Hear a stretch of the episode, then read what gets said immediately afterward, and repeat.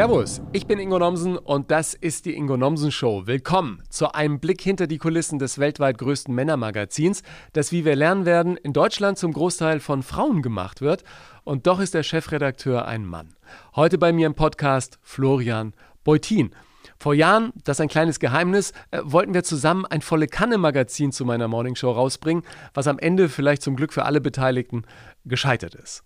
Florian ist heute zusammen mit Mirjam Karsch auch Verleger der deutschen Playboy-Ausgabe, einer Zeitschrift, die 1953 in Amerika gegründet wurde und seit 1972 auch in Deutschland eine treue Leserschaft hat. Nicht nur, aber auch wegen der Interviews. Ja, ich muss das sagen. Immerhin wurde ich selbst zweimal für den Playboy interviewt. Was auch immer klasse war, zuletzt für die aktuelle Ausgabe How to Be a Man, in der es um das Nettsein ging und die für mich überraschenden Entwicklungen, die ich im Zuge des Buches Hilfe, ich bin zu nett nahm. Zuletzt haben wir uns deshalb auch im Playboy Podcast After Hours getroffen, was ein extrem schönes Gespräch mit einem extrem leckeren Gin Fizz war. Und da habe ich schon gesagt, Florian, du musst auch mal zu mir in den Podcast kommen, denn ich finde deinen Job, das Phänomen Playboy und die Geschichte dahinter extrem spannend. Wenn du also auch schon mal wissen wolltest, was den Menschen hinter dem Playboy wichtig ist, wie Fotoshootings ablaufen und warum Nacktheit allein längst keine News mehr ist, dann viel Spaß mit unserem Gespräch. Und logisch, natürlich haben wir auch über den legendären Playboy-Gründer Hugh Hefner und seine spannende Geschichte gesprochen. Viel Vergnügen mit uns. Okay, ladies and gentlemen, open your ears. It's the Ingo Nelson Show. Grüß dich, Florian. Servus, Ingo. Du bist nicht nur Chefredakteur des Playboy, sondern mittlerweile seit zwei Jahren auch Verleger. Fühlt sich das irgendwie anders an? Ja, ich würde lügen, wenn ich sage nein. Da, natürlich fühlt sich das anders an. Also Chefredakteur des Playboy war auch da schon mein Traumjob, aber ähm, den, wirklich, sag ich mal, den, den tollsten, begehrenswertesten Männertitel, bekanntesten Männertitel der Welt zu verlegen, das, ähm, ja, das macht schon Spaß. Bist du dann sowas wie der deutsche Hugh Hefner? Auf keinen Fall. Nein, also ich glaube, dass es den deutschen Hugh Hefner sowieso nicht gibt und auch nie gab. Und ähm, also nein, es gab einen Hugh Hefner und damit ist auch gut. Was ist denn deine erste Playboy-Erfahrung? Weil du jetzt auch gesagt hast, das ist natürlich für dich schon lange ein Traumjob gewesen. Du warst als Grafiker auch schon in den 90ern mal beim Playboy.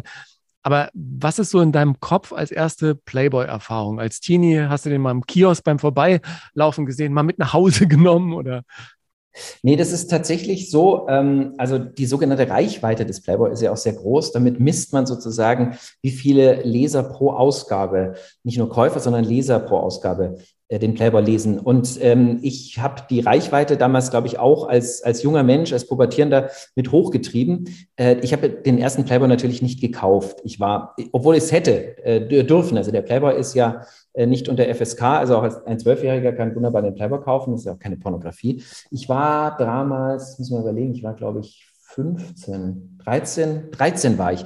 Und da hat mir in der Klasse einer den Playboy zugesteckt und den habe ich ähm, mitgenommen. Und den ersten Playboy, ich, ich mache das Spiel auch immer tatsächlich, das Spiel, das du jetzt gerade machst, mache ich auch gerne mit anderen Männern. Kannst du dich noch an deinen ersten Playboy erinnern? Ich kann mich natürlich an meinen ersten Playboy erinnern und auch noch natürlich an die Titelseite, aber die Titelseite gab es nicht lange, weil ich habe die Titelseite weggerissen, also wie, wie, wie blöd kann man sein, und habe den Playboy damals in meinem Bettkasten versteckt, weil ich dachte, ich hatte so, so ich haben ja junge Leute so gehabt, so einen Ausziehbettkasten, weil ich gedacht habe, meine Mutter schnallt es nicht, die kapiert es nicht, dass das irgendwie vielleicht was ganz Verbuchtes ist. Und die meinte irgendwann auch, wie schade, dass du das, äh, dein Heft kaputt gemacht hast, hättest du nicht müssen. Jedenfalls, da bewarte ich diese Ausgabe wirklich sehr lange auf und ich habe sie wirklich von der ersten bis zur letzten Seite habe ich sie durchgelesen. Ja. Ja, ich habe mir auch keinen Playboy gekauft. Wir hatten ja den Quellekatalog. Da ja, ja den hatte ich auch. Die, die Seite mit den Übergrößen. Na, jetzt, aber mal im, jetzt aber mal im Ernst. Der Playboy hat eine große Tradition, ähm, was Interviews angeht, auf der einen Seite, auf der anderen aber natürlich auch, was Nacktheit angeht und, und äh, wofür benutzt wird. Ich meine, äh, es wird auch den einen oder anderen geben, der äh, sich kuschelige Stunden mit sich selber macht, oder? Also das ist ja bis heute nicht auszuschließen, oder? Das, das ist eine, also die, die, wir geben die Nutzung nicht vor. Also ja. wer was liest und wie lange, das ähm, ist jedem Leser selber natürlich überlassen. So ähm, ja, natürlich der der Playboy war natürlich auch hat ähm, durchaus seinen Beitrag zur Sexualaufklärung junger Männer in Deutschland geleistet. Also wenn wir vom deutschen Playboy ähm, sprechen. Und natürlich klar, also ich war, ich habe es ja gerade gesagt, ich war 13 und natürlich war ich auch an den Interviews interessiert, aber ich war natürlich an der an der erotischen Darstellung der der Frau interessiert. Also das war die aufkeimende Sexualität in mir und Sexualisierung.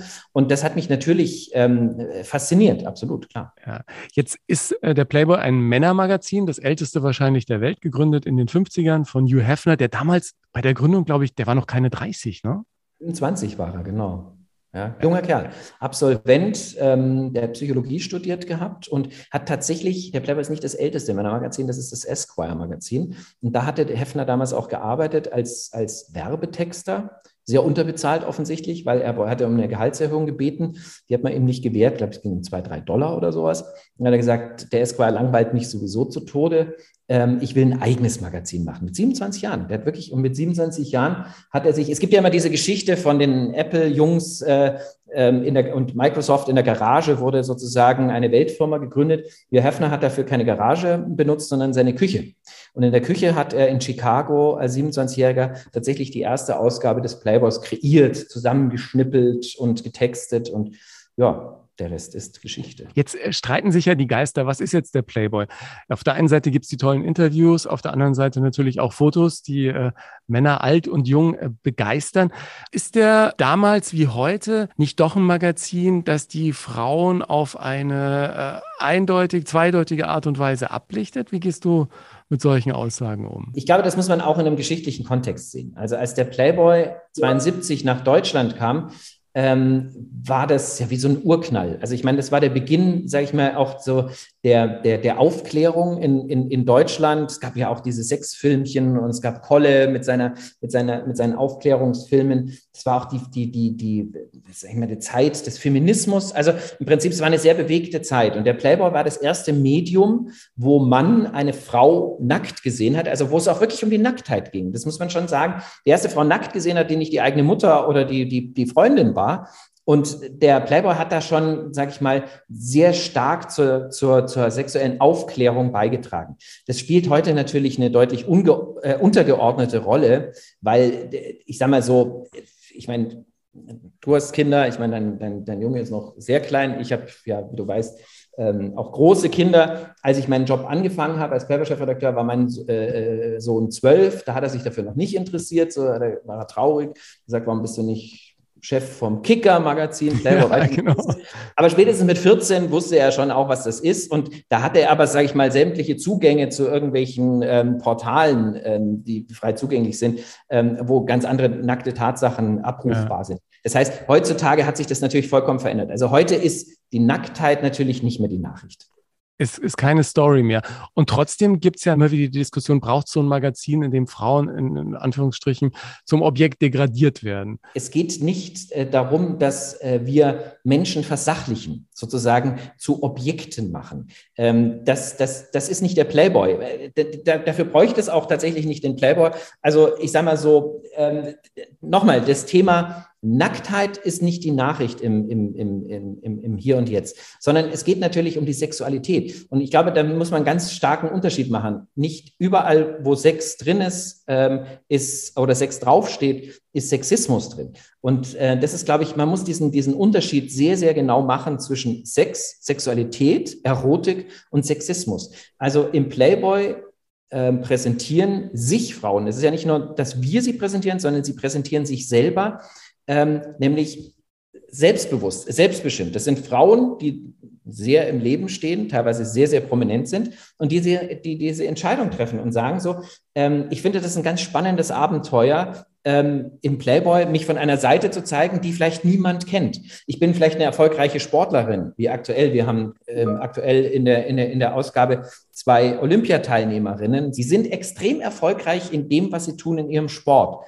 ähm, haben aber auch eine starke Körperlichkeit. Also gerade bei Sportlern ist es ja so. Der Körper ist auch ihr Werkzeug. Der ist Teil ihrer Persönlichkeit. Und diese Persönlichkeit wollen sie ähm, im, im Playboy zeigen. Dafür braucht es Mut, vielleicht sogar mehr noch als in den 70er Jahren. Das sind Frauen, die sehr selbstbestimmt eine Entscheidung treffen und sagen, das mag nicht jedem gefallen und vielleicht auch nicht jede, jeder Feministin gefallen, ähm, obwohl es die Urform des Feminismus ist, nämlich eine Frau bestimmt selber, was sie tut und was sie lässt. Das muss nicht jedem gefallen, aber ähm, deswegen, deswegen ähm, ist, glaube ich, auch Mut tatsächlich ähm, da Grundvoraussetzung. Aber ähm, es ist eben etwas, was den Frauen auch sehr wichtig ist, also ein großes Bedürfnis ist, dieses zu tun. Das unterstreichen sie übrigens auch ähm, im, im, Playboy durch, durch ihre Aussagen, äh, durch ihre Interviews. Also wir, wir stellen ja zum Beispiel nicht einfach Bilder in den Raum und sagen, jetzt hast du schöne Bilder, sondern wer ist diese Person? Und ähm, also die Bilder sind immer eingerahmt durch ein großes ähm, Interview, sehr umfassendes Interview. Und im Prinzip, unsere Frage ist tatsächlich auch immer die, die erste, wie ging es dir dabei? Warum hast du das gemacht? Und hast du eine Botschaft, die du mit diesen Bildern verbindest? Und und äh, es ist tatsächlich, es ist nicht immer dieselbe Botschaft so, aber es ist tatsächlich immer so, dass die Frauen, dass denen das sehr wichtig ist, eine Botschaft damit zu senden, dass sie sagen, hey, niemand muss sich für den Playboy ausziehen. Warum mache ich es? Weil ich kann, weil ich Lust habe. Ist der, der finanzielle Anreiz noch so groß oder ist das naja, nicht mehr das, der Haupttreiber sozusagen? Das, das, ich sage mal so, ähm, bei uns, wir bezahlen natürlich auch Menschen für ihre Tätigkeiten, so wie ich meine Mitarbeiter ja auch bezahle, so muss niemand das als Hobby betreiben. So. Aber der, der, der finanzielle Anreiz ist nie die Motivation dafür. Wenn du dir mal anguckst, ich meine, ähm, es gibt ja mittlerweile ganz andere Möglichkeiten, sage ich mal, stattzufinden in der Öffentlichkeit. Ähm, wenn ich mal angucke, so, das ist ja faszinierend, also was, was so YouTuber und, und was so Instagram-Menschen alles verdienen, wenn sie mal irgendwie ein Produkt oder so in die, in, in die Kamera halten. So. Also aus finanziellen Gründen äh, muss niemand, der in der Öffentlichkeit steht, den Playboy machen. So gibt ja noch ein neues Portal, OnlyFans, auch ganz spannend so. Ähm, also aus wirtschaftlichen Gründen macht das niemand, sondern das, da steckt wirklich eine ganz andere Motivation dahinter. Die hat sehr natürlich, die kann auch mal mit Eitelkeit zu tun haben und sagen so, guck mich an. Ich meine, ich ich, ich bin wirklich ähm, vorzeigenswert. So. Aber es ist sehr häufig auch einfach äh, ein ganz bewusstes Spiel, auch, sage ich mal, mit Konventionen zu brechen. Und ähm, das finde ich, finde ich nach wie vor aufregend. Der erfolgreichste Playboy nach wie vor ist, glaube ich, der mit Kathi Witt, oder? Kann das sein? Welt, weltweit gesehen absolut, ja. Weil äh, Kathi Witt war, glaube ich, wirklich in allen, damals waren es über 30 Ausgaben, war sie 80er, auf ne? Da 89, ja. ja. Nee, 98, also, 98, 98. Ist es so, ist es erst 98 gewesen? 98, ja, genau. Ach, ich habe das irgendwie unter den 80ern abgespeichert. Dezember, naja gut, äh, weil die 80er natürlich eine große Rolle spielen, weil ähm, sie ist ja sozusagen, warum Katharina Witt? Ähm, sie war im Prinzip immer das, das, das, das schöne Gesicht hinter dem eisernen Vorhang, so haben die Amerikaner ja. äh, gesagt. Und da spielte diese Ost-West-Geschichte natürlich eine ganz große Rolle. Und sie war eben international ein großer Star. Was sind denn die äh, Shootings, auf die du mit großer Freude zurückblickst, wo du sagst, das war's, ja? Weil du hast ja immer mal wieder, wie du gerade schon gesagt hast, entweder Sportler oder kurz vor dem Dschungelcamp oder bei Let's Dance, einfach auch ähm, Menschen, die mit medialen Ereignissen der jeweiligen Monate verknüpft sind oder eben so besondere Konstellationen. Ich habe ich hab gesehen, Mama, Tochter hattet ihr ja auch mal, die Tomalas, ne? Na, die hatten wir nicht zusammen. Die hatten wir tatsächlich im Abstand von einem Jahr. Erst hatten wir die Mutter, Simone Tomalla, unglaublich erfolgreich. Also das ist, Simone Tomalla-Ausgabe ist sicher eine der erfolgreichsten Ausgaben der letzten, na, wie lange mache ich das jetzt? 12, 13 Jahre. In jedem Fall in dem Zeitraum ist es die erfolgreichste Ausgabe mit Abstand. Ja. Und ein Jahr später dann äh, Sophia Tomalla war auch, auch sehr erfolgreich. Auch da war natürlich ähm, die, die haben sich der eine oder andere dafür interessiert, wer hat sich denn jetzt besser verkauft, die Mutter oder die Tochter? Ich kann es ja sagen, die Mutter hat sich noch besser verkauft. Äh. Nein, das, aber das war, also manchmal ist es, ähm, es ist ja faszinierend. Also ich finde es ja nach wie vor faszinierend, weil ich habe vorhin ja auch gesagt, so die Nacktheit ist eigentlich nicht die, die, ähm, die, die Schlagzeile, aber irgendwie ist es das vielleicht dann doch noch. Also wenn eine Simone Tomalla sich einen Playboy nackig macht, auszieht, dann ist es der Bildzeitung, so war das damals 2010, das war im Januar 2010, eine ganze Seite, eine ganze Titelseite wert. Und da steht dann tatsächlich Simone Tomalla nackt mit 43. Also, ja. Aber ist ja. es dann auch so, wenn du äh, guckst, wen könnten wir jetzt aufs Cover nehmen, dass du überlegst, ja, wenn wir die nehmen, dann geht die Bild mit und dann haben wir da RTL noch mit im Boot. Ist das riesig ausbaldowert oder kommt das aus einem Bauchgefühl heraus? Oder entscheidest du das am Ende gar nicht alleine, sondern ihr seid ja auch eine Crew und ich bin ja nun auch schon mal vom Playboy interviewt und da, da arbeiten ja mehr Frauen als Männer, habe ich das Gefühl. Ne? Da arbeiten mehr Frauen als Männer, genau. Es arbeiten, aktuell haben wir, glaube ich, ein, ein, ein Verhältnis von 65 Prozent Frauen ähm, zu 35 Prozent Männer. Ja, wie läuft so ein Entscheidungsprozess? Naja, also sagen wir mal so, ähm, dadurch, dass ich, ähm, also die Firma leite ich ja zusammen mit Mirjam. Wir sind ja gleichberechtigte geschäftsführende Gesellschafter der Firma, teilen uns aber auf. Also Mirjam kümmert sich sehr stark um kaufmännische Themen, Verlags, offiziell Verlagsleitung und ich bin ähm, ja Chefredakteur und damit bin ich ähm, inhaltlich verantwortlich für das, was im Playboy passiert. Das heißt, wenn mal ein Titel oder eine Ausgabe nicht so gut performt, kann ich nicht sagen, so du, ich habe ja so viele Mitarbeiter, ihr seid schuld daran. Nee, da bin ich dann schon selber. Ich treffe ja im Endeffekt ähm, ähm, die, die schlussendliche Entscheidung äh, inhaltlicher Natur und von daher bin ich natürlich verantwortlich. Und klar, ich sage mal so, also die Titelthemen sind für uns natürlich schon, schon entscheidend, weil ich nenne jetzt ein Beispiel, Laura Müller. Ich meine, Laura Müller, da kann sich möglicherweise in zehn Jahren kein Mensch mehr daran erinnern, wer Laura Müller war, anders als bei Kathi Witt. Aber als wir mit Laura Müller, das war tatsächlich die erste Ausgabe in unserer neuen Firma, eben mit Kuneli Media, das war im Januar 2020. Und ähm, das ging, wie man so schön sagt, das ging einfach durch die Decke. Also das ist, wer es nicht weiß, das ist die Freundin, äh, Frau, Frau, Frau, Frau von vom Wendler. Wendler. Genau, von dem Verschwörungsideologen ähm, will ich gar nicht sagen, Schwurbler, ja. Ähm, und irgendwie hat sich jeder dafür interessiert, wer diese Laura Müller ist. Und das hat wirklich Wochenlang hat das den Boulevard beschäftigt, nicht nur den Boulevard, sondern es hat auch unsere Leser fasziniert. Das heißt, ähm, wir haben immer wieder auch nachgedruckt. Also wir haben jetzt nicht unsere, unsere Januarausgabe nachgedruckt, sondern wir haben immer neue Editionen rausgegeben, ob digital oder print. Und irgendwie war, die Leute waren unersättlich. Und ähm, es gibt so, es gibt so bestimmte Personen einfach, die ähm, die triggern die Menschen. Das finden die ganz faszinierend. So, also wie ich sage mal, Boris Becker ähm, ja auch, sage ich mal, die Boulevardmedien triggert über Jahre. Ähm, so ist Laura Müller auch ein, auch ein, auch ein Phänomen. Und ähm, ja, klar, also ich meine, das weiß ich natürlich schon, oder es ahne ich zumindest im Vorfeld, ähm, das könnte schon ein Thema sein, was Menschen interessiert. Simone Tomalla war genauso ein Thema. Oder ein anderes Thema, Silla Shahin. Ähm, Silla Shahin war auch im Playboy, die kannte man damals nur aus gute Zeiten, schlechte Zeiten. Und sie hatte eben auch so ein, das, das, sie umwehte etwas äh, äh Abenteuerliches, nämlich was Exotisches, weil Vater ist, ist, ist, ist Moslem, Mutter ist, ist Christin, türkische Herkunft so. Und das war irgendwie ganz was äh, Besonderes. Und da hat die Bildzeitung am nächsten Tag auch getitelt, so, darf eine Muslima sich nackt im Playboy zeigen? War natürlich großartig, eine wunderbare Vorlage, weil dann sind wir plötzlich auch Feministinnen zur Seite gesprungen und haben gesagt, was ist denn das für eine Frage in unserer Zeit? Sind wir denn noch im Mittelalter, wo man den Frauen vorschreiben kann, ähm, äh, was sie tun und lassen dürfen? Also das spielt natürlich schon immer auch alles eine Rolle. So, wie relevant ist die Person? Interessieren sich Menschen für diese Person oder nicht? Und die Interviews haben jetzt keine ganz so tragende Funktion mehr wie früher, oder doch?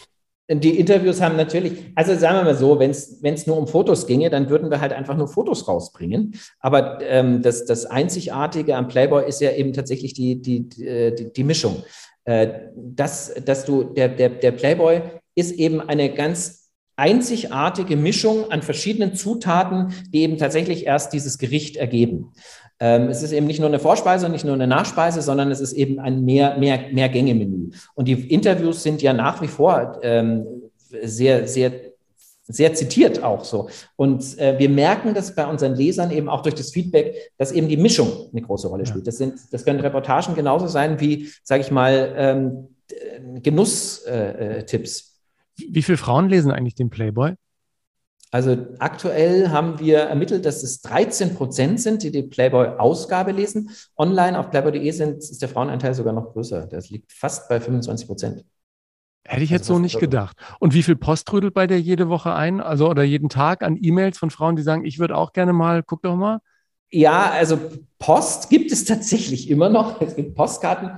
Habe ich die irgendwo rumliegen? Ich muss mal gerade gucken glaube, ich habe hier tatsächlich eine. Jetzt zeigen wir bloß keine Bilder hier. Wie, ich habe hab hier so schöne Briefe, gestaltete Briefe. Ja. Aber das ist mittlerweile eher, sage ich, ähm, die Ausnahme, sondern das meiste passiert natürlich auf elektronischem Weg. Und ähm, dadurch, dass ich ja auch auf, auf, auf bei Instagram und Facebook natürlich und Twitter auffindbar bin, bekomme ich sehr viele Bewerbungen tatsächlich auch direkt über über Instagram zugeschickt oder per E-Mail auch, klar. Und äh, ist da auch die ein oder andere schon dabei gewesen, die es dann natürlich ins Heft geschafft hat?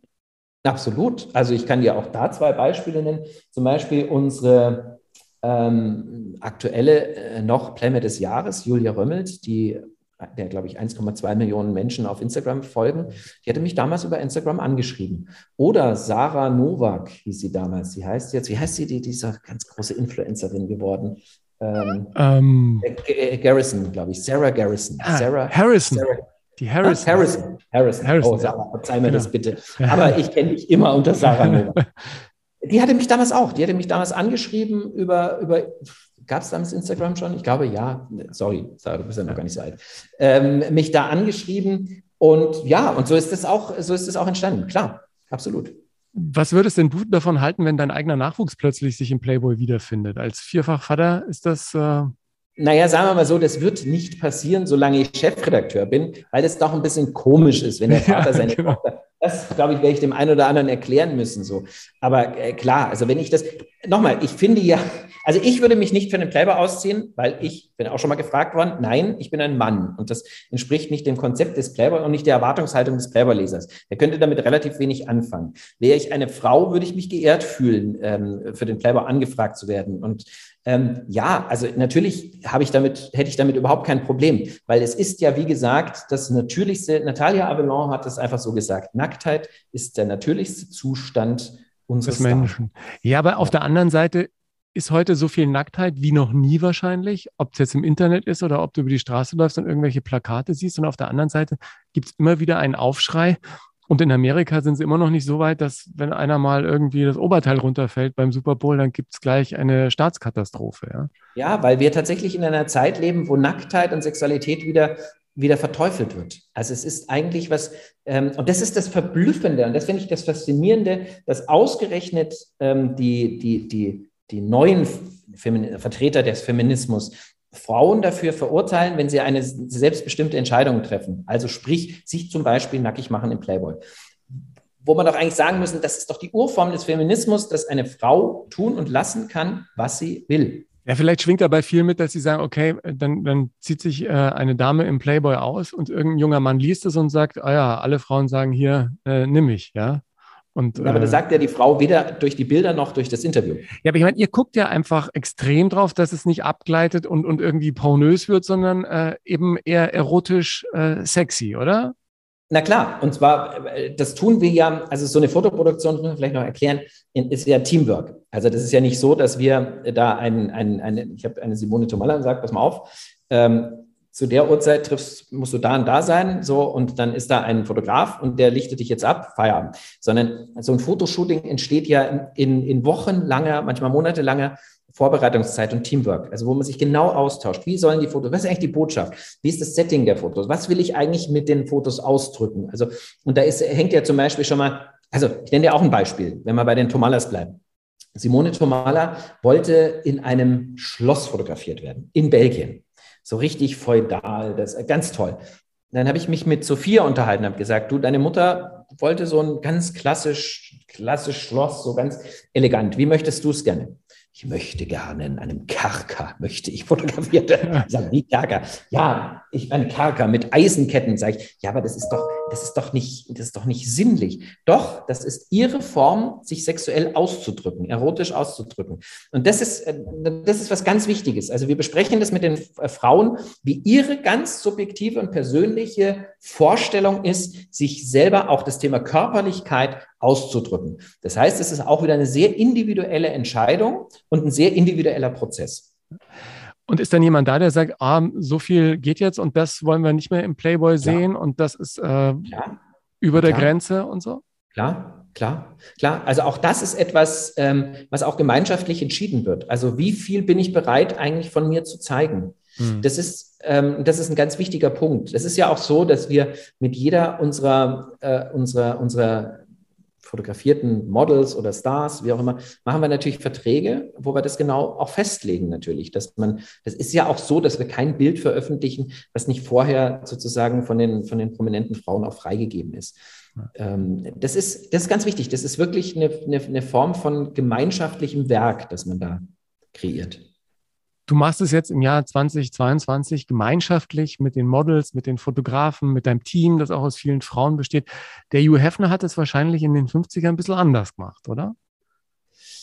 Ja, der hat es, so viel ich weiß, ganz ähnlich gemacht. Also der Hefner war auch schon ein extremer Teamplayer. Also auch so, was ich aus den Erzählungen weiß und auch so, sag ich mal, was man nachlesen kann, ähm, war das schon so, dass er sehr früh auch mit dem, und dass auch Frauen eine große Rolle gespielt haben, also auch in seinem, seinem, seinem Team. Also auch das war damals nicht ein reines Männerteam. Also auch Hefner hat sehr stark ähm, in einem Team das sozusagen kreiert, was ja. der Playboy heute ist. Und was seine eigene Figur angeht, du hast ihn ja auch mal persönlich äh, getroffen. Äh, war das auch ein bisschen mehr Show-Business als echtes Leben. Also gerade diese Menschen mit den, also Menschen, dieses große Haus, ja, äh, dieses ja. äh, Wohnhaus mit Garten und wo, wo er mit mehreren Damen dann gleichzeitig hauste. In einer Grotte sind Dinge passiert, die angeblich nie das Licht der Welt erblicken dürfen. Und so, äh, war es ein bisschen mehr Showgeschäft als echtes Leben?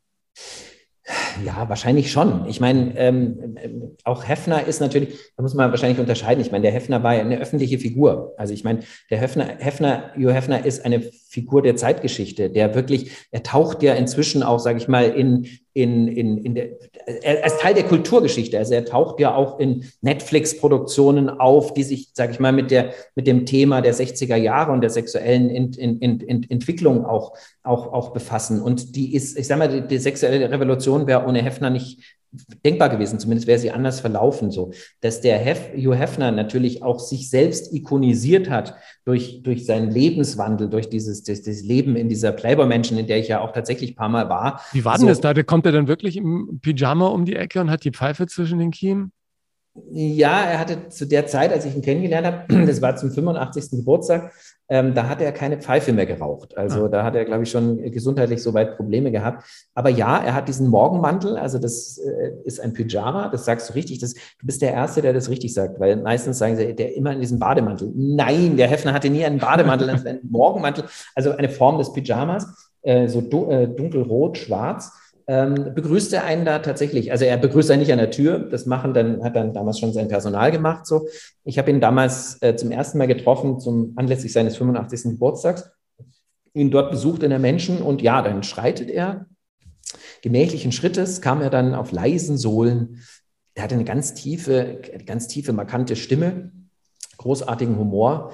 Ähm, also er war ich meine, ich habe ja Kefner, ich habe ihn mehrmals getroffen, aber ich habe ihn natürlich nie kennengelernt. Das muss man auch sagen. Also, also ihr seid nicht zusammengesessen und gesagt, Hef, was willst du trinken? Gib einen aus. Wer Hefner wirklich war, weiß ich natürlich auch ja. nicht. Ähm, aber er war schon eine, also so wie ich ihn wahrgenommen habe, war er schon eine sehr, sehr, sehr interessante Figur, sehr bescheiden, sehr neugierig, sehr interessiert, sehr humorvoll. Ja. Was ich an dem faszinierend finde, ist in der Tat, dass er sehr jung ähm, da eigene Wege gegangen ist und da auch was Neues auf die Beine gestellt hatte, was es so vorher nicht gab. Und was ich ganz spannend fand, ich habe, weiß gar nicht, es ist schon ein bisschen länger her, irgendwie entweder beim Seppen oder im Netz, beim irgendwie, wenn man mal so durch YouTube flippt, gibt es plötzlich alte Videos von einer Fernsehshow von ihm, die ich total mhm. spannend fand. Mhm. Da hat er mhm. in äh, sein Penthouse eingeladen. Im Prinzip kam die Kamera wie ein Gast, bist du als Zuschauer dabei und dann kommt Sammy Davis Jr. rein und die reden ein bisschen und dann ja. singt der. Und das ist wie so eine Stehparty. Es gibt im Prinzip gar keine Bühne, sondern du bist als Zuschauer einfach dabei gewesen, was ich echt einen äh, spannenden Move fand. Und das scheint auch gar nicht so unerfolgreich gewesen zu sein damals. Ja. Ganz und gar nicht. Die Sendung hieß Playboy After Dark und das war in den 60er Jahren. Und auch da, äh, das war ein Meilenstein, muss man wirklich sagen, weil es war die erste Fernsehshow, die ähm, national ausgestrahlt worden ist in Amerika, wo schwarze Künstler aufgetreten sind. Das kann man sich ja. heute auch gar nicht mehr vorstellen. Das war damals auch ein Tabubruch. Äh, du hast Sammy Davis Jr. gerade genannt, genau. Und das Besondere an diesem Format war, ähm, und es wundert mich total, dass das niemand wieder äh, so aufgegriffen hat, er hat praktisch, das war ja bei ihm in Chicago in seiner ersten Playboy-Menschen, äh, und es war praktisch eigentlich in seiner Wohnung. Und da hat er die Leute begrüßt und da wurde Party gefeiert, da hat man sich unterhalten. Da, da sind die Weltkünstler, Sinatra und eben Sammy Davis Jr., Red Pack ist dort aufgetreten. So, das war eben so eine Mischung aus ähm, eigentlich so, wie, wie, wie er Playboy verstanden hat. Also ähm, Playboy ist eben nicht ein Magazin gewesen und Playboy ist nicht ein, ein Flugzeug gewesen, sondern Playboy ist ein Lebensgefühl gewesen. Und zwar, ähm, ihm ging es immer darum, das war auch das Besondere in der, in der Zeit. Er hat ja den Playboy groß gemacht in einer Zeit, als die Amerikaner raus wollten. Wollten auf den Mond, wollten, ähm, haben sie ja dann auch geschafft, so. Sie wollten raus. Und er hat gesagt, das interessiert mich eigentlich gar nicht. Ich will rein. Also ich will zu mir kommen und, und hat sozusagen dieses Penthouse erfunden, hat gesagt, so, wir Jungs erobern uns die Innenstädte zurück. Und er lebte, wohnte, arbeitete vögelte, darf man das bei dir sagen? Ähm, sozusagen alles an du einem. schon, wenn dann du. an einem Ort. Er hat geliebt. Das war eben seine Menschen. Ja, seine Menschen. Ja, was ich ja spannend finde, wo, also ich glaube, damit kannst du doch allen ähm, Frauen, die glauben, dass du auf einer anderen Spur unterwegs bist, sofort ähm, den Wind aus den Segeln nehmen. Das wusste ich vorher auch nicht. Ich habe ja jetzt vorher, wir kennen uns ja nun auch schon ein paar Tage, nochmal geguckt. Beutin ist der Nachname deiner ersten Frau. Das finde ich total klasse. Das ist ja das auch mal ein ganz neues Männerbild irgendwie, oder? Ja, ja, den Namen habe ich, also meine ältesten Kinder, meine beiden Kinder, äh, Noah und Fabi, äh, die heißen ja auch Beutin mit Nachnamen. Ja. Und für mich äh, war das schon noch so, dass ich den, den Namen dann eben auch nicht, wir haben uns entscheiden lassen vor ein paar Jahren, also auch zwölf Jahren oder so, 13 genau. Jahren. Ähm, trotzdem wollte ich den Namen nicht abgeben ähm, und, und habe den Namen behalten. Findet Jule, meine, meine, meine heutige Frau, suboptimal, muss man auch sagen. Ähm, aber ja, doch, also das war damals wahrscheinlich noch ein bisschen unüblicher. So, ich glaube, mittlerweile ja. ist es auch kein Thema mehr. Nee, überhaupt, also, ja, diese Namensdiskussion, die hat es ja früher überhaupt nicht gegeben. Also äh, ja. äh, nicht mal beim Eintritt in die Ehe, ja. Äh, von daher, das fand ich irgendwie äh, klasse. Kriegst du denn heute auch noch von äh, so, so Feministinnen Briefe regelmäßig oder ruft alles Schwarze alle paar Wochen an? Oder wie ist das? Nee, Alice Schwarzer ähm, hat, glaube ich, meine Handynummer nicht so. Liebe Alice, wenn du das. Oder Alice, wenn ich gebe die gerne mal weiter, ja. Ich gebe die gerne mal weiter. Sehr gut, sehr gut. Äh, vielleicht äh, ver verknüpfst du uns ja. ja mal so. Ich meine, wir sind ja in diesem Jahr, Playboy wird 50 Jahre. Deutscher Playboy wird 50 Jahre. Das wäre doch mal wirklich eine wunderbare Gelegenheit für ein Gipfelgespräch zwischen dir, liebe Alice Schwarzer, und dem Playboy. Also ruf mich an. Die Nummer bekommst du von Ingo. Und äh, Alice kommt dann auch aufs Cover, ohne sich äh, auszuziehen. Ja, das, äh also sie wird in jedem Fall auf dem Cover stehen, ja.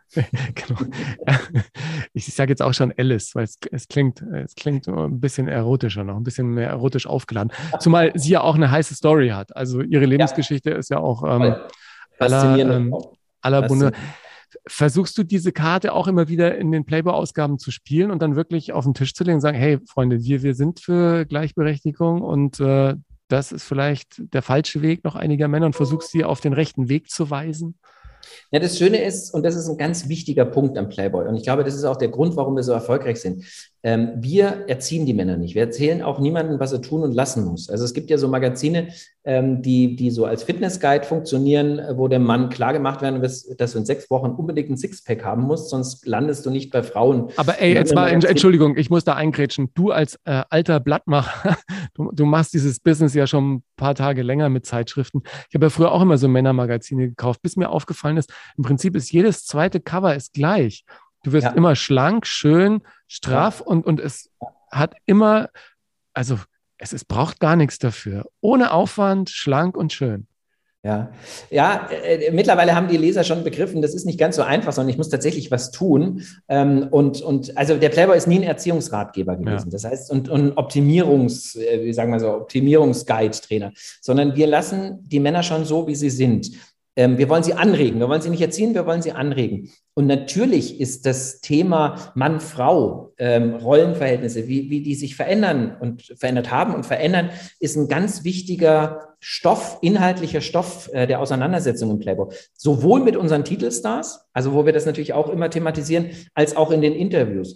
Ähm, das spielt schon, schon, also auch das ganze Thema, sage ich mal, Gendern, das ganze Thema MeToo, ähm, wirst du als alter Playboy-Leser und alter Playboy-Fan, weißt du, findet sich an ganz vielen Stellen des Magazins. Also natürlich, also äh, das ist ja auch das Spannende. Also es gibt doch gar nichts Spannenderes als, ich meine, wir, wir Playboy-Macher machen doch nicht für, für, für, für Eremiten, also für Männer, die sich zurückgezogen haben auf eine einsame Insel, die Insel Athos oder sonst was, äh, den Berg Athos und äh, dort praktisch in die innere Immigration gehen. Im Gegenteil, der Playboy-Leser und der Playboy-Fan nimmt teil am Leben. Der es hat Lust auf Leben und der Playboy-Leser ist auch zur Hälfte in, in Beziehungen, in, zur Hälfte ist er Single und war in Beziehung oder will in Beziehung.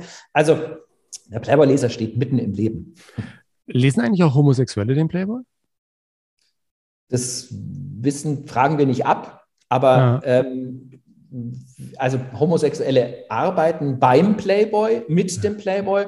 Und deshalb äh, bin ich ziemlich sicher, dass wir auch ähm, durchaus viele ähm, homosexuelle Leser haben, klar. Und Leserinnen, ne? Ähm, Und Leserinnen, ja klar. Was, was ich gerade irgendwie noch interessant finde, äh, mir ist es äh, vor unserer Aufzeichnung hier nochmal gekommen, wir hätten ja fast um ein Haar, das war ein paar Jahre bevor du den Playboy ähm, bekommen hast, zusammen ein volle Kanne-Magazin gemacht. Stimmt.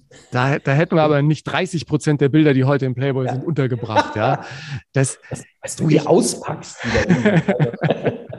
das, das wäre was gewesen. Da dachte ich mir, das ist, ähm, will das jetzt nicht einfach allzu sehr vertiefen, interessiert ja keinen. Aber ähm, ich dachte damals, dass der, der Service-Gedanke in Magazinform eigentlich irgendwie äh, schön reüssieren könnte auf dem deutschen Blättermarkt. Du warst ähnlicher Meinung.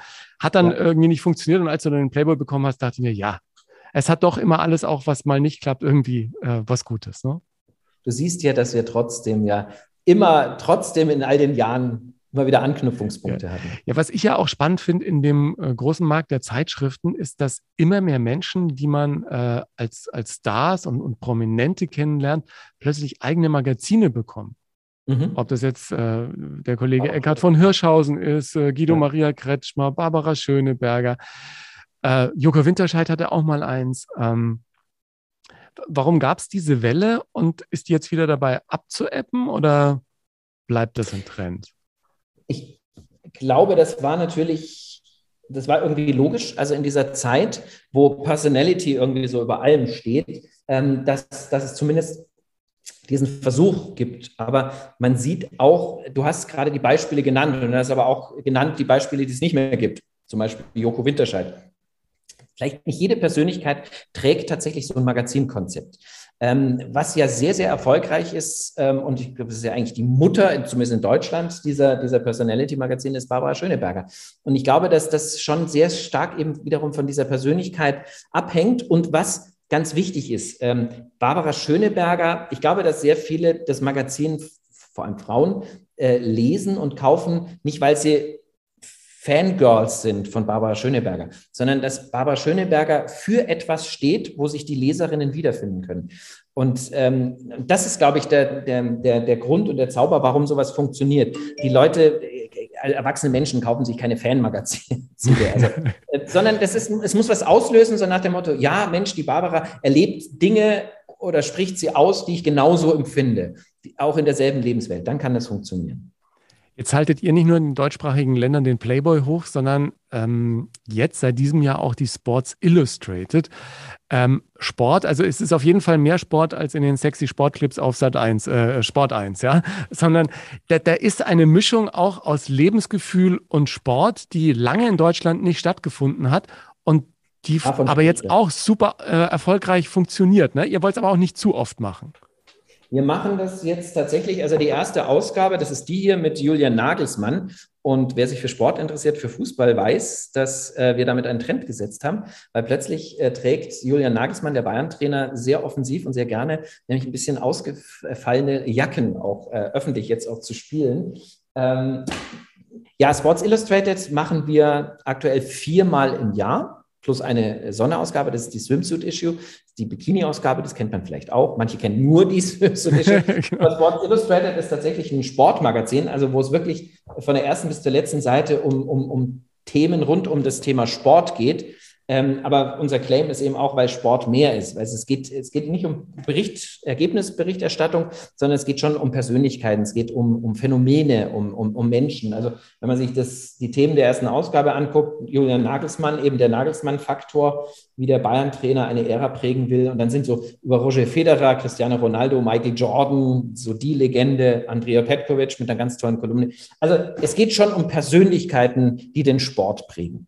Ja, und auch das ist jetzt wieder erfolgreich. Es hätte ja auch nicht ganz so erfolgreich laufen können. Ne? Wenn man sich plötzlich selbstständig macht mit so einer Marke wie dem Playboy und dann plötzlich allein vors Haus zieht und sagt, jetzt suchen wir uns mal ein paar Büros und jetzt fangen wir wieder an. Und seid ihr im Prinzip dem Schicksal dankbar, dass das so gut gelaufen ist? Ja. Oder ja. Musste das einfach so sein, weil ihr da Tag das, und Nacht dran gearbeitet habt? Das muss so sein. Also ich glaube, dass ähm, das Wichtigste ist, ähm, wenn man Erfolg haben will, muss man daran erstmal selber dran glauben. Wenn man selber nicht dran glaubt, dann wie soll man andere davon überzeugen? Und ich glaube, was total hilft, ist, äh, wenn man das tut, was man liebt.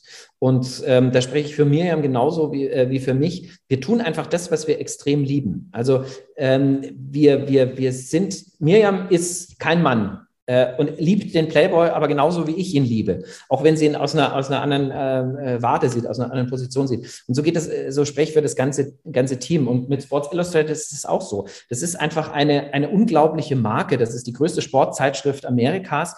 Und wir haben einfach, als wir die ersten Gespräche geführt haben mit den Amerikanern, die da in New York sitzen, da haben wir einfach, waren wir angefixt. Da haben wir gesagt, Mensch, das ist doch total genial. Das macht doch, also sich damit beschäftigen zu dürfen. Und, und, und wir empfinden das, also ich empfinde das auch so als totale, totales Geschenk, mich mit Dingen befassen zu dürfen, die mich wirklich begeistern.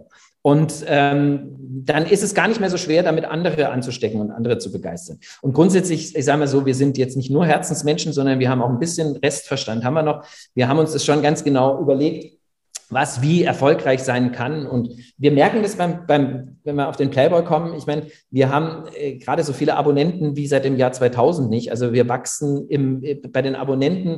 Wir haben eine Reichweite. Wir sind gerade um 70.000 Leser gestiegen von 800 auf äh, 870.000. Also wir wachsen auch in einem, einem Segment, wo viele sagen, ach, wer liest denn eigentlich noch Printzeitschriften? Wir merken einfach, das interessiert Menschen. Und ja. ähm, sonst müssten wir es nicht, einfach das nur für uns machen, wäre nett, aber wir, wir merken einfach, es interessiert auch andere. Was ich ja im Print spannend finde, und ich habe während des Studiums ja ein bisschen für die Münchner Zeitung Reportagen geschrieben und dann irgendwann, ist jetzt aber bestimmt auch schon wieder 10, 15 Jahre her, hatte ich mal eine Idee für eine, für eine Zeitung mit Interviews. Und wir haben die entwickelt und auch mit einem großen Verlagshaus. Und dann gab es auch die ersten äh, Kalkulationen, bevor man so eine Testausgabe äh, machte. Und was ich so spannend fand, ist, dass es da so ein ganz, ganz kleines Fenster gibt, in ja. dem man, in dem man so sagen kann, okay, wir investieren so viel und kriegen das Investierte wieder raus. Wenn du unterhalb des Fensters, also sprich verkaufte Ausgaben fällst, mhm. dann verlierst du unfassbar viel Geld. Bist du aber drüber, kann es auch sehr gut laufen. Also das finde ich sehr interessant an diesem Printmarkt. Ja, du hast äh, worauf du ansp äh, anspielst, ist natürlich, du hast bei Print, anders als bei digital, unglaubliche Kosten erstmal, weil ich muss die ganzen Hefte erstmal drucken. Und ja. es ist ja tatsächlich so, dass wenn ich ein, ein Heft drucke ähm, und in den Handel gebe, weiß ich, bevor ich sozusagen ein Heft verkauft habe, weiß ich schon, dass ich die Hälfte leider der Hefte wegschmeißen muss. Die kommen ähm, dann wieder zurück. Die kommen dann wieder zurück. Ja. Genau, die sammeln wir auch zum Teil ein und geben sie nochmal auch in den, in, den, in, den, in den Markt. Aber Druckkosten, Papierkosten, Wahnsinn, Papierkosten gerade, unglaublich, wie die gestiegen sind. Also du hast schon einen enormen Aufwand. Und das musst du schon, sag ich mal, sehr klar kalkulieren im Vorhinein, ob das überhaupt ein Geschäftsmodell sein kann. Ja. Und das, ja, das haben wir natürlich gemacht und ähm, fühlen uns bestimmt.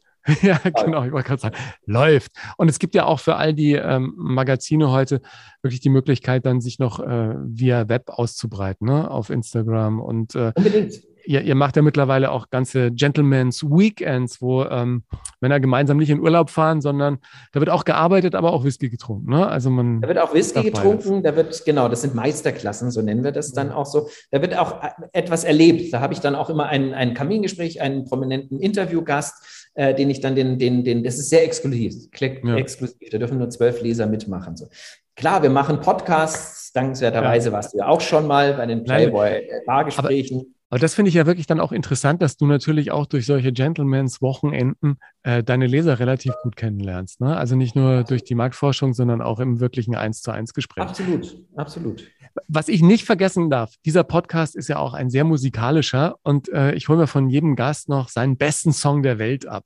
Was ist dein bester Song der Welt? Du hast ja früher selbst Musik gemacht. Äh, ich ja. habe gehört, Beatles Coverband war so der erste ja, war nicht das erste. Ich hatte so eine klassische, äh, klassische Schülerband auch, so, wo ich Gitarre gespielt habe und gesungen habe. So. Später habe ich dann andere äh, Gitarre spielen lassen. So. Ähm, Ingo, irgendwie hast du es nie in unsere Band geschafft. Ja, das war, ihr wart so weit weg von Monau. Du warst so weit weg, genau. Ähm, genau, wir haben dann auch Soulmusik gemacht. Aber klar, die Beatles spielen tatsächlich eine sehr, sehr große Rolle äh, in meinem Leben. Und ich hatte tatsächlich meine Band, die Beatles-Songs gecovert hat. Damit sind wir damals auch in, die, in der DDR auf Tour gegangen. Und Ach. wenn du mich danach fragst, das Beste, das ist äh, natürlich, äh, du das bist muss jetzt kein Beatles-Song sein. Beatles haben wir auch schon, aber sag, was, was ist für dich der Song, der auf die Liste gehört? Ähm, na, eigentlich ist es tatsächlich, äh, du als Gitarrist wirst es verstehen, While My Guitar Gently Weeps äh, von den Beatles, von George Harrison, finde ah. ich einen der größten, emotionalsten, wunderbarsten äh, Songs. Ja. Aber es ist ja nur einer von ganz vielen. Ja, ja, packe ich gerne, packe ich gerne mit drauf. Einer meiner Lieblingssongs von den Beatles ist ja Long and Winding Road. Also da ja, wunderbar. Ja, ähm, von Paul McCartney. Ein, Ballade. Ja. ihr wart in der DDR auf Tour in der damals ja, genau, als deutsche Februar Band? 19, ja, Februar 1990 sind wir tatsächlich Dresden, ähm, Leipzig, wir waren auch noch in Weimar, sind wir äh, getourt. War nur eine Woche, aber es war ja. sensationell. Beeindruckend also, was. Ich, ich, weiß nur, wenn ich mit meinen Bands auf Tour war, äh, ich war froh, wenn ich nach einer Woche wieder nach Hause kam, weil länger hätte ich auch manchmal nicht überlebt.